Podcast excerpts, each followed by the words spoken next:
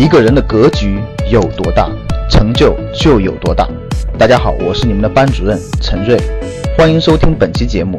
想获得节目中提到的学习资料和学习更多的课程，请加我的微信幺二五八幺六三九六八。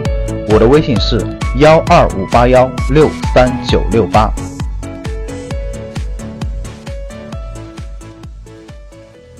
很多人都有一个习惯，总是只盯着高于自己实际能力的消费层次。比如月入一万的人想要拥有一套自己的房产，开着三十万的车，日常穿着是大几千的档次，孩子上学得是示范或者重点学校，上了培训班呢得是国际连锁的大品牌。而月入五万的人想要住的是一线临江大平层，车的档次也得翻上去，日常穿着至少得是轻奢档次，孩子得上前十的贵族学校。最终，不管是月入五千、一万，还是月入五万的人，收入能够和支出勉强持平就已经很不错了，是真的剩不了什么钱。干一天的活就有一天的饭吃，停一天工就直接影响生活质量。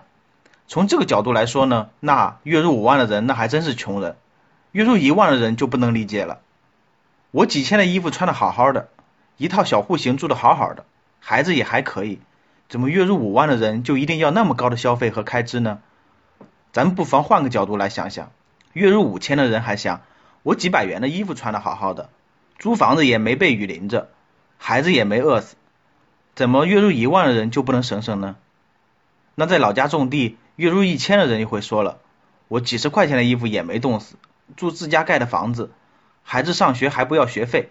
那么说到这里，大家发现了吧？我们总是很少往下看，总是盯着上面，不那么容易得到的才是最好的。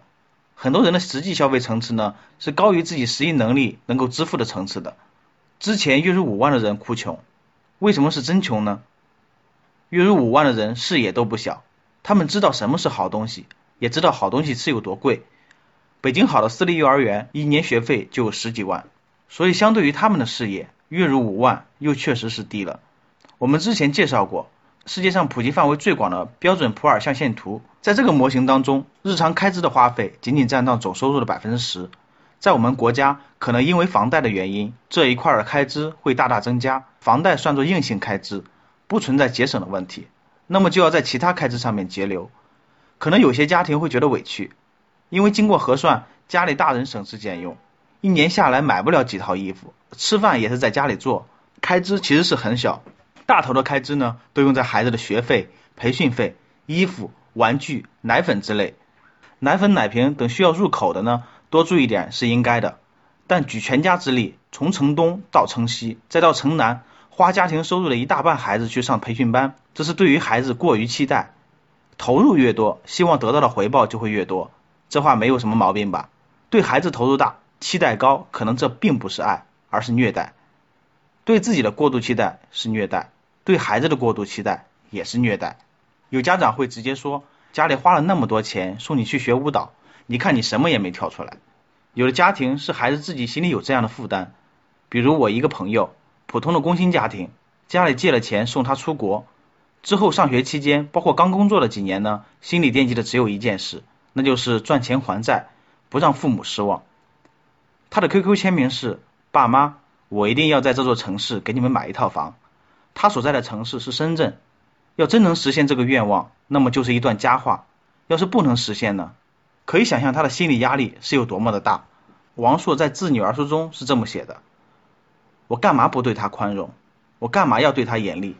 我希望他干嘛呀？我什么都不希望他。我希望他快快乐乐的过完一生。我不要他成功。我最恨这个词儿了。什么成功？不就挣点钱，被一些人知道吗？”那么月入五万，怎么活得像月入五千呢？我们前面说了，有的家庭因为过高的消费层次，有的家庭因为过度投资于孩子，导致不管收入多少都是穷人。最近网上看到一类奇葩，月入五万的西二旗人教你如何活得像月薪五千。西二旗人有一种独特的能力，那就是把明明高薪的日子过得看似很穷。比如 BAT 的某公司，一个收入至少是五万起步的技术大牛。每天却穿着同一件的条纹 T 恤，成天背着手在下属的工位旁边转悠，就像一个要伺机打扫卫生的保洁大叔。又比如，大部分西二旗人理发能选三十八的最低档，就不会选五十八的总监档；出门能坐公交就绝对不会打车，能去上帝华联解决的购物绝对不会去朝阳大悦城，一个个都是大写的质朴。咱们再假想的美一点，他们都有了自己的房子，每月还贷两万块钱，孩子开支三下五除二砍成五千元，日常开支再五千元，每个月就能省下两万块钱，拿这两万做投资，估计过个二十年，这类奇葩就真的能混成奇葩界的标杆了。到五十岁左右就能实现财务自由了。什么时候咱们才不会哭穷？当我们不断提高收入，同时能够压制住自己的欲望，合理安排开支，那就离穷越来越远了。不对自己狠一点，怎么和别人拉开差距呢？今天的互动话题是哪个瞬间开始让你意识到了钱的重要性？欢迎在下面评论。拥有掌控金钱能力，最好就是现在。